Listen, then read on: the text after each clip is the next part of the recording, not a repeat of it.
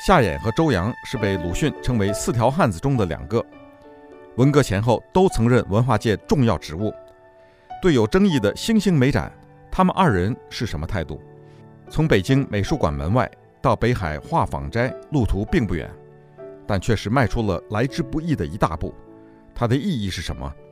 请听王寿之教授的分析。到九月三十号的早上，马德生、曲磊磊、王克平就把北京美展去告东城分局的这个信呢，送到了当时在东交民巷啊最高人民检察院的接待处，就是上访嘛，并且呢，他们从西南民主墙出发，沿着西长安街经过天安门广场、东长安街。到王府井大街的南口向南拐，到达北京市委，这个事情闹得非常大了。这个事情好像我最早听到说的是，当然是很多朋友说，哎呀，他们就是上街示威游行了。但是我真正了解这件事情的整个，又看到照片，那是到了外国以后，因为当时很多外国记者去了，就把这个事情报道了，并且拍了很多照片。那当时这个事情。是闹得非常大的一一件事情，他们还跑到北京市委门口呢，由芒克带头唱国际歌，所以呢，搞完以后，他们当然也就和平的解散了。美展呢，新兴美展呢，就闹得很大。我后来见到钟阿成啊，就是阿成，我就问他这个新兴画会这个来龙去脉这个事情，呃，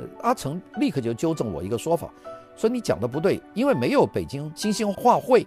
他说我们没有画会，我们只有新兴美展啊，没有一个画会。也就是他们并不是一个组织，是一群人在一起搞画展。那么这件事情呢，闹到很大，变成国家的事情了。其中我们知道，在就是十月份，就北京开中国文学艺术工作者第四次代表大会啊，在十月三十号在北京开幕的时候，这个时候这个很著名的作家夏衍呢，在开幕词中就说这个新兴游行是捣乱中央的部署，很多人都报道了。并且呢，也有不同的意见。我们知道中宣部当过头头的这个周扬就说，新兴美展呢有人才要保护，并且有很多各地的代表呢也在这个全国文艺工作者第四次代表大会上是表示不同意取缔新兴美展。那么这个事情呢，就七扯八拉，就变了很多。当然，在这个过程当中，我前面讲到那些刊物，有些人呢就因为反对政府啊，就被抓了啊。这个比方说四五论坛的刘青在七九年，徐文丽在八一年都被抓判刑啊。这个就是因为他们是那种政治的刊物了，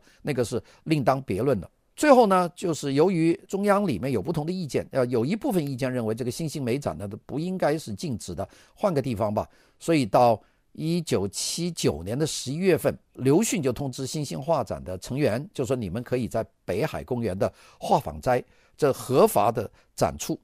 展期呢是从十一月二十三号到十二月二号，共计十天。这个呢我赶上，因为我十二月一号呃到了北京去看这个展览，十天，并且呢有很多的公布这个杂志，当时有很多人呢就是大大的赞扬这个展览，看的人非常多。那么我们说这一届展览就是变正式，所以我们说一九七九年的新兴美展呢是分了两段，一段是在美术馆外面，到十一月到十二月份呢是在北海公园的画舫斋。这件事情呢是一个非常大的一个过程。那这个参展的人呢，到我去看的那个十二月一号所看到的呢，就有很多了。看到王克平的木刻，就呼吸啊、沉默啊；黄瑞的遗嘱、心声啊；马德生的木刻、曲磊磊的思绪啊，这些组画都受到国际的关注啊。这些作品现在，如果谁当时能够把它存下来，基本上就是一个收藏品，说中国当代艺术的开始的作品。参展的人呢，除了我们前面讲的黄瑞啊。马德生啊，钟阿成啊，也就是阿成啊，李永存啊，就是薄云啊，曲磊磊啊，王克平、阎丽啊，还有毛利子、杨逸平、女画家李爽，还有现在争议很大的艾未未，还有朱金石、肖大元、周迈友、邵飞、甘少成、张世奇等等。我现在讲一九八十年代，我的八十年代，我特别讲的这个，就是因为八十年代呢，这个新兴美展的这个风波就更加近了。官方的美术杂志是在一九八零年的三月份就发表了编辑很有影响的叫厉宪廷啊，这个老厉老厉，现在大家都把他叫大爷呃老厉老厉呢就在美术杂志发了一篇文章叫关于新兴美展。三月份我在武汉大学是刚刚是研究生的第一年的下半年，春节过了就回学校，我是订了美术杂志看了这个关于新兴美展的厉宪廷这篇文章。这一篇文章呢，是国内的首篇公开的正面评价的新兴的文章。因为美术杂志是一个官方杂志，如果这么正面的评这个画展的话，那说明是有肯定的。那么，所以呢，到八零年，我现在讲一九八零年呢，这年夏天，也是北京美术家协会的主席刘迅就建议，这就说再开美展，那并且向北京市美协是注册，所以呢，他们就成立了。阿成所不同意说的新兴画会，在当时事实上在第二年的八零年就真正成了画会，也就是说七九年到八零年八月以前，它只是新兴画展，到了一九八零年的八月份，它就注册了，注册的成员呢，也就是这些人。我再讲一次，就是黄瑞、马德生、阿成、瞿磊磊、王克平、薄云、杨义平、毛利子啊、呃、邵飞、严厉、李爽、艾未未、